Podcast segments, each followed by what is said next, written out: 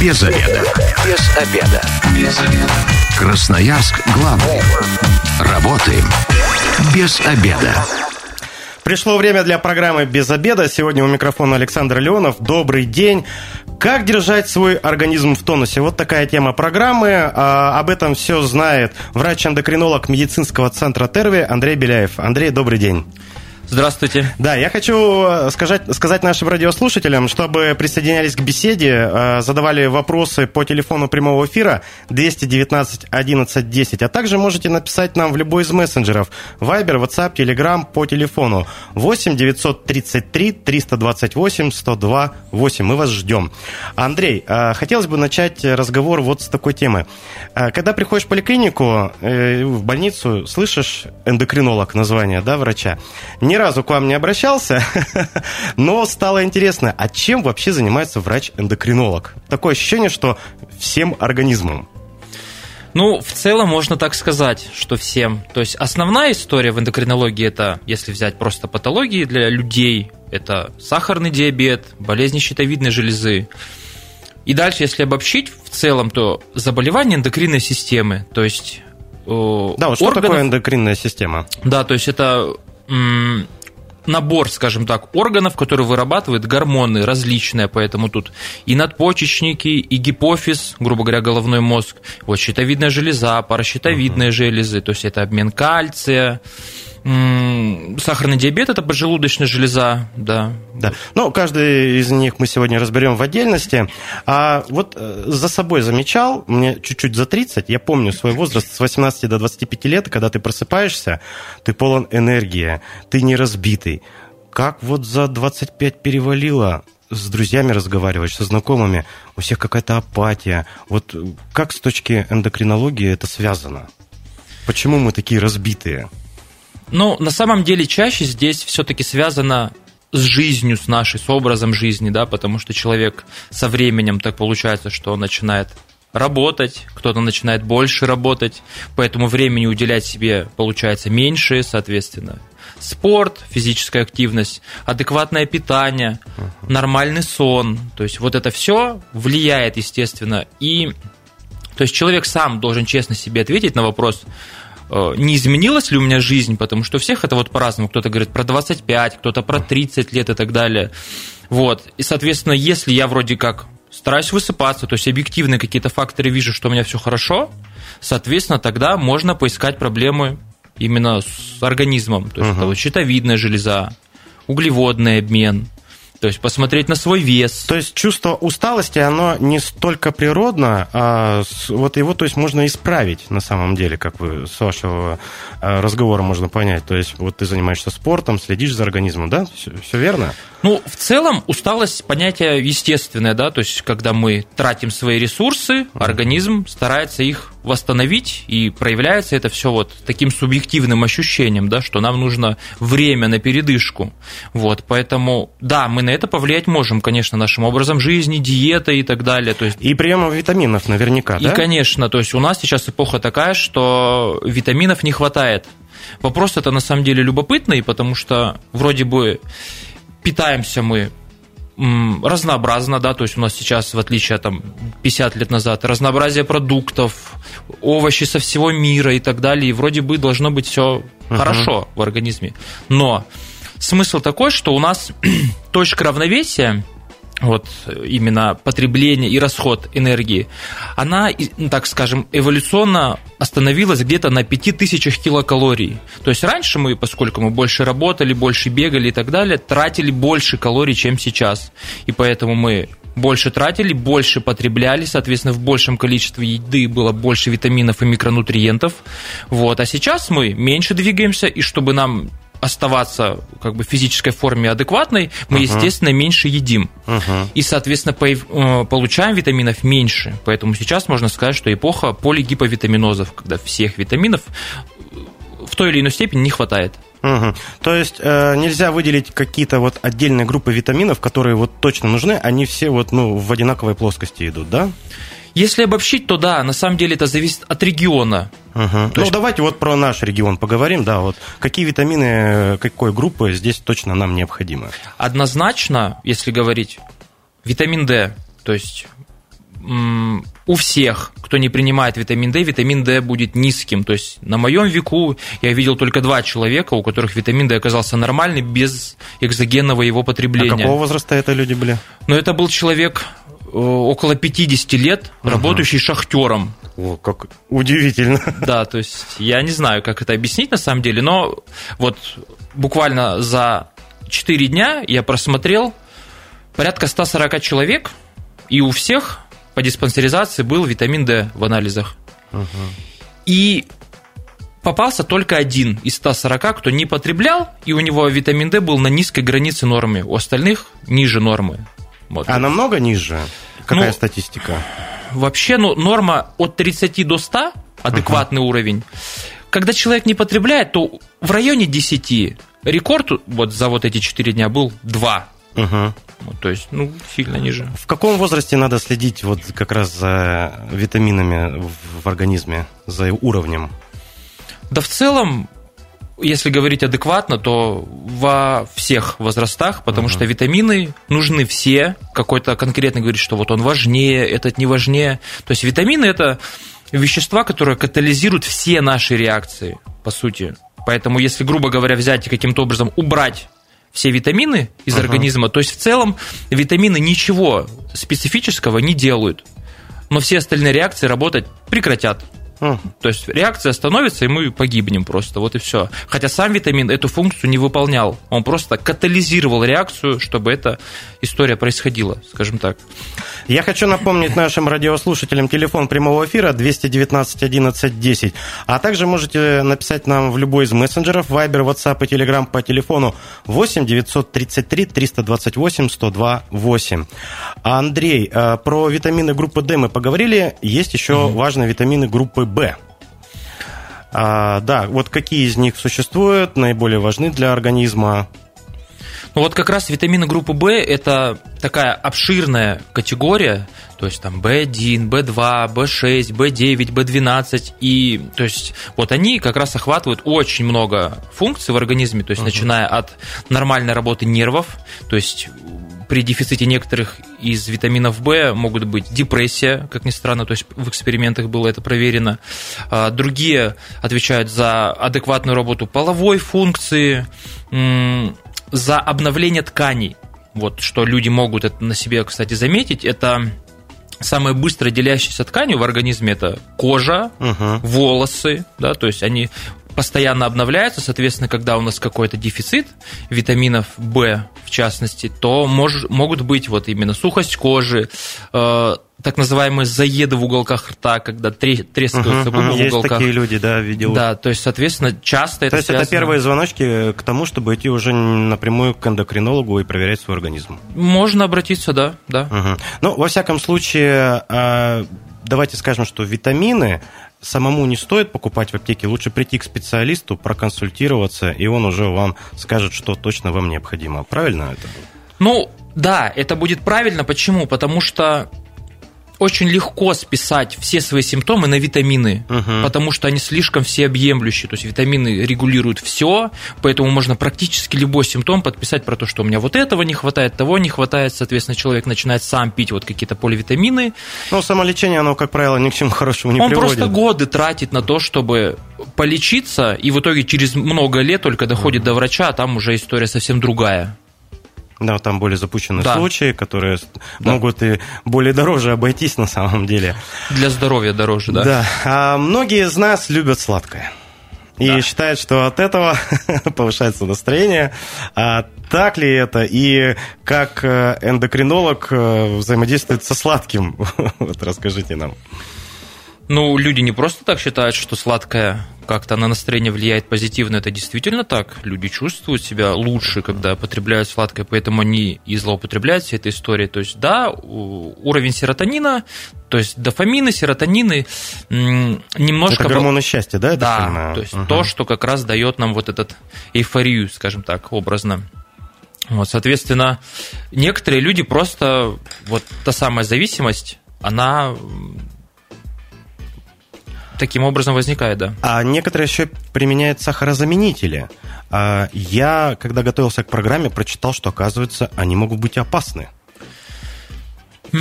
Сахарозаменители в некоторых ситуациях нас выручают.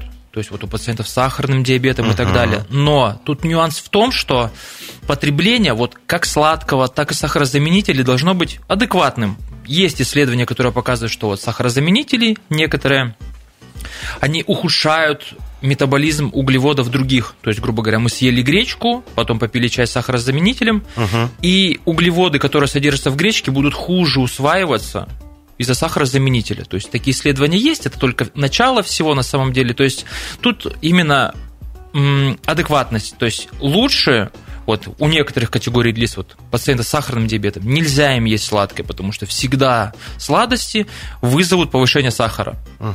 Соответственно, сахарозаменители этого эффекта и вправду не дают.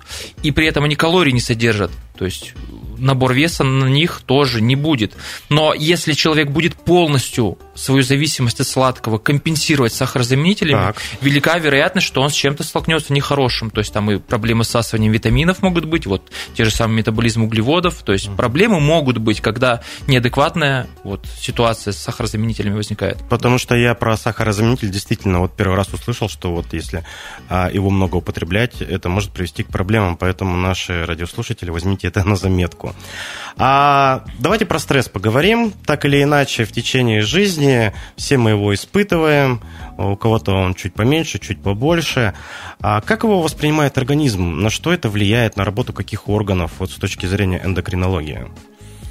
Ну, понятие стресса, оно тоже, на самом деле, всеобъемлющее. То есть у организма, скажем так, нет мозга. То есть он реагирует на что-то типовыми реакциями, рефлексами и так далее. То есть логики там нет.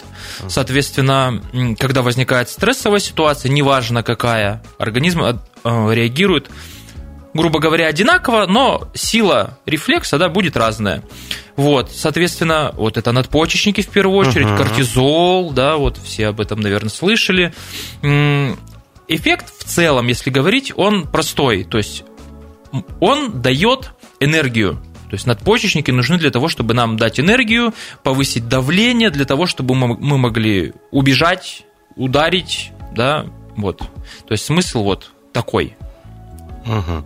А еще один из важных органов с точки зрения эндокринологии, возможно, вы меня сейчас поправите, это печень. А какую функцию она выполняет? Вот митохондрии, если еще не ошибаюсь, да, там задействованы? Ну, митохондрии задействованы не в печени, они во всех клетках практически организма. Ну, по порядку. Значит, uh-huh. печень орган очень-очень важный, жизненно важный, потому что защитная функция, это первое, да, то есть она инактивирует многие яды, токсины, вредные вещества, также обычные вещества, допустим, лекарственные препараты метаболизируются в печени, то есть чтобы они спокойно вывелись, печень вещества преобразовывает. Вот. Ага. Второе, она преобразовывает не только вещества для выведения, но и многие гормоны, то есть гормоны щитовидной железы. То есть э, активная форма этого гормона как раз угу. воспроизводится в печени. Также печень вырабатывает собственный, так скажем, регулятор гормона роста, это инсулиноподобный фактор роста, то есть вот, регуляция гормона роста тесно связана с печенью, поэтому да, то есть ее можно назвать эндокринным органом. Также она вырабатывает э, белки, многие белки, и в частности белки свертывающей системы. Соответственно, при патологиях печени, печеночной недостаточности, мы как раз это видим в кровоточивости, потому что белков свертывающей системы не хватает. Вот. А по поводу митохондрий, ну, они содержат, это органелла, которая содержится практически в каждой клетке организма. То есть это по-простому наши энергостанции. То есть там происходит конечный этап окисления всего. То есть белков, жиров, углеводов, они окисляются до кислорода и воды. И как раз этот кислород по сути, высвобождение воды и кислорода – это вот то самое появление у нас энергии, любой. То есть мы двигаемся благодаря этому митохондрию убрать, и все, энергии не будет вообще никакой. То есть до конца просто метаболизм не дойдет. Угу. А, ну вот э, у нас первая часть подошла к концу. Давайте сделаем небольшой перерыв на рекламу. Оставайтесь с нами. Красноярск главный. Работаем без обеда. Продолжаем эфир программы «Без обеда». Говорим сегодня про здоровье организма, как держать его в тонусе. У нас в студии врач-эндокринолог медицинского центра Терви Андрей Беляев. Андрей, еще раз добрый день. Еще раз приветствую. Да. Напомню нашим радиослушателям телефон прямого эфира 219 11 10, а также можете написать нам в любой из мессенджеров по телефону 8 933 328 102 8. Андрей, ну вот в первой части программы мы уже обсудили, какие витамины важны нашему организму, и также про важные функции печени. А вот вы в первой части программы затронули работу щитовидки.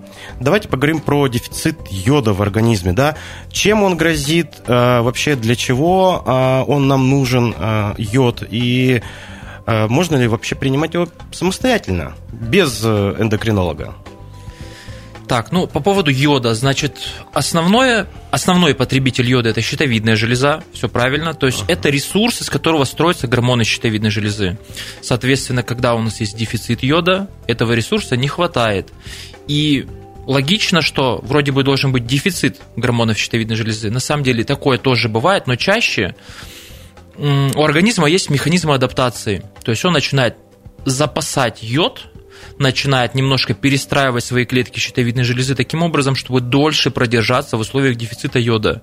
И проявляется это как раз изменениями структуры щитовидной железы, то есть это могут быть узлы, могут быть кисты, гипертрофированные фолликулы, то есть это э, ультразвуковые проявления дефицита йода, которые мы видим в начале. То есть узел это, скажем так, уже поздняя ситуация, и один из, это не единственный фактор, приводящий к узлам, вот дефицит йода, угу. но один из них, и тот, на который мы можем повлиять, действительно. На другое мы не можем повлиять, типа генетики, техногенных моментов наших, вирусных инфекций, стрессов. А вот на йод мы можем повлиять. Соответственно, йод – это наша основная задача. Угу. То есть регион наш, так, и, так же как и большинство Российской Федерации, находится в зоне умеренного дефицита йода. То есть здесь йода нет не совсем, да, то есть его немного не хватает. Соответственно, человек, который питается дома, питается адекватно и соль при этом не ограничивает по каким-то причинам, допустим, артериальная гипертензия, ограничение соли, э, именно вкусовые моменты, может быть, человек не хочет соли, еще что-то. Вот, если человек соль не ограничивает, то употребление йодированной соли достаточно для того, чтобы компенсировать дефицит йода. То есть чайная ложка соли в сутки, то есть 5 грамм это 150 микрограмм йода. Угу. Профилактическая доза для взрослого небеременного человека это 150-200 микрограмм в сутки. Соответственно, йод эту историю может компенсировать полностью. Угу.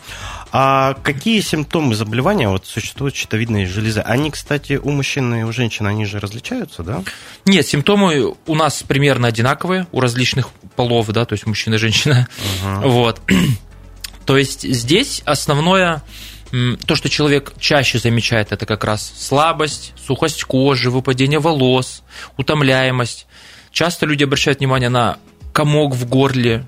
А вот большие глаза такие выпученные, это же тоже, да, говорят, один из признаков? Это симптом тиреотоксикоза, может быть, то есть избытка гормонов щитовидной железы, это тут в народе базедовой болезнью да, называется. Да, да, да. да, то есть это называется эндокринная офтальмопатия, то есть когда это уже не дефицит йода, это ситуация, когда собственный иммунитет стимулирует щитовидную железу постоянно вырабатывать гормоны, то есть это аутоиммунное заболевание. И щитовидка постоянно вырабатывает гормоны, и, соответственно, получается их избыток. Угу. Но также точка приложения вот этих иммунитета, скажем так, это клетчатка жировая позади глаза.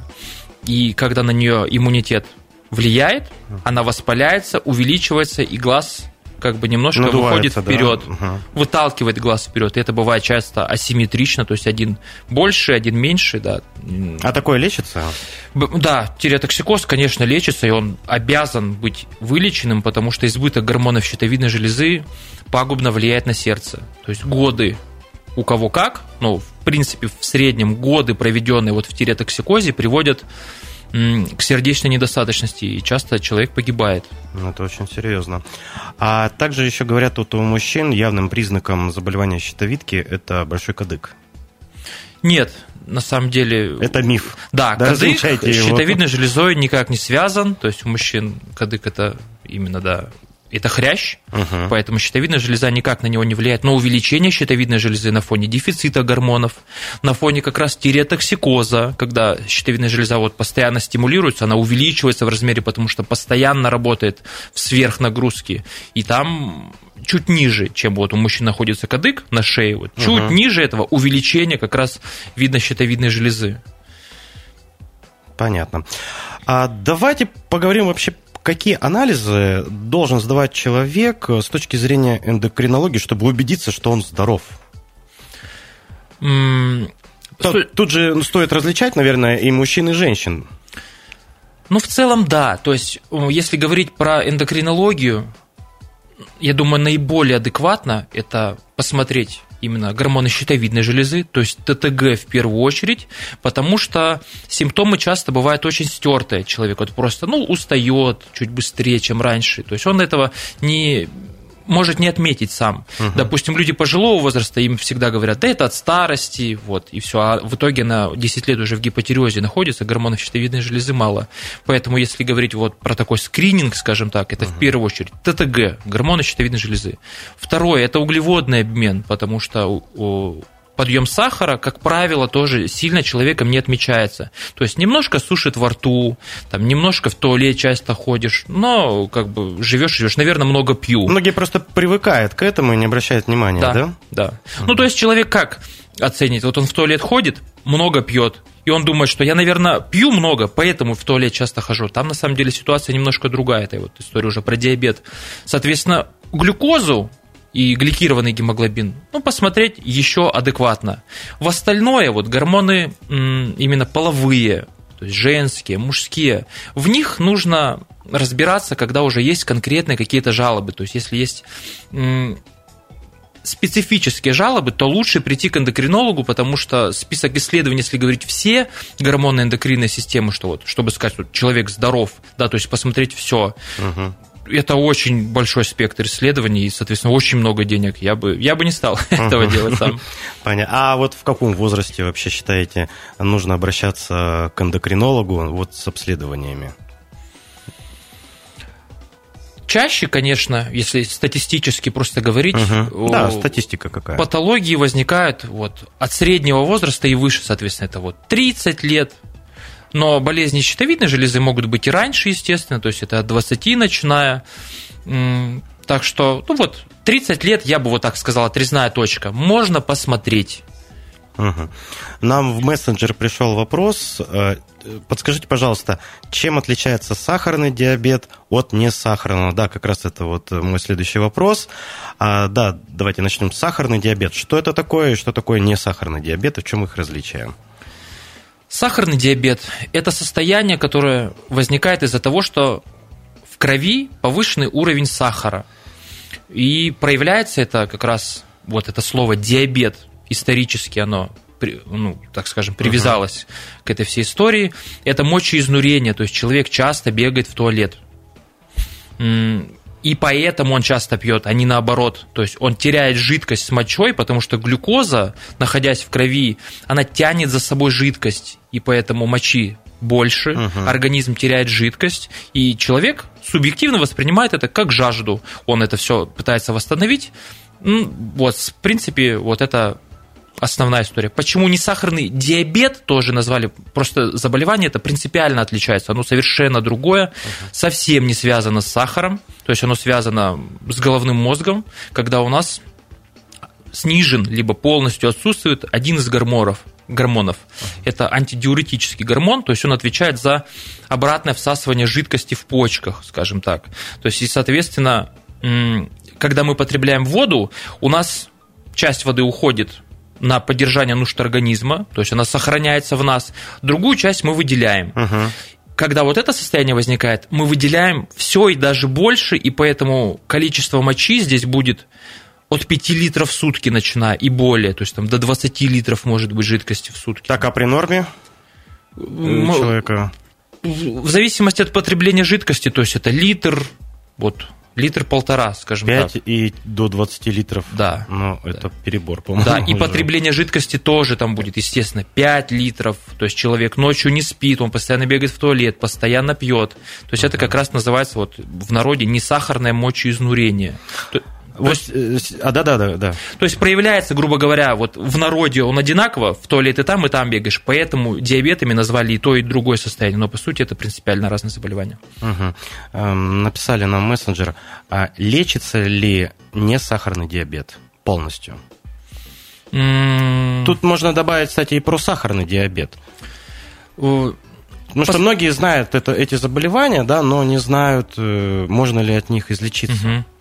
То есть, поскольку несахарный диабет возникает из-за недостатка гормона, научить организм его вырабатывать мы не можем, потому что недостаток возник из-за чего? Из-за травмы головы, из-за опухолей мозга, то есть различных повреждений мозга, если вот так случилось, что он именно на тот отдел мозга, который вырабатывает антидиуретический гормон, ну, подействовал, тогда вот эта ситуация возникает. И, соответственно, мы его можем что с этим сделать? Мы можем его заместить, то есть этот гормон ввести человеку извне. То есть это и будет нашей терапией, то есть, но заново научить организм вырабатывать вот АДГ мы не можем. Вот, соответственно, корректируемое состояние, да. Излечимое полностью, чтобы от всего отказаться, нет. Вот, но это заболевание редкое, действительно, очень редко бывает. И Ну, на 100 человек это сколько? Один, два? даже не на 100. Не на 100, да? Нет. То есть это на тысячу единицы буквально. То есть это бывает очень редко. А кто чаще болеет сахарным диабетом? Ну, тут э, я имею в виду мужчины и женщины, и какой возраст? Сахарный диабет самый распространенный. Это второй тип диабета. То есть им чаще болеют люди возраста выше среднего. В принципе, практически одинаково женщины и мужчины, потому что механизм возникновения этого заболевания заключается в двух конкретных факторах.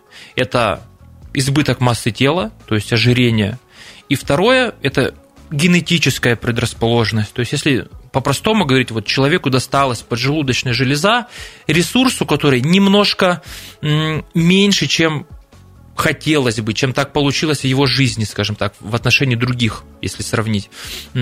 А набор веса, то есть избыточный вес, что делает? Он ухудшает работу инсулина, который как раз это поджелудочная железа и вырабатывает. Соответственно, инсулина нужно больше для того, чтобы организм был вот в равновесии, чтобы сахар был нормальный, поджелудочная вынуждена вырабатывать больше инсулина, чем обычно.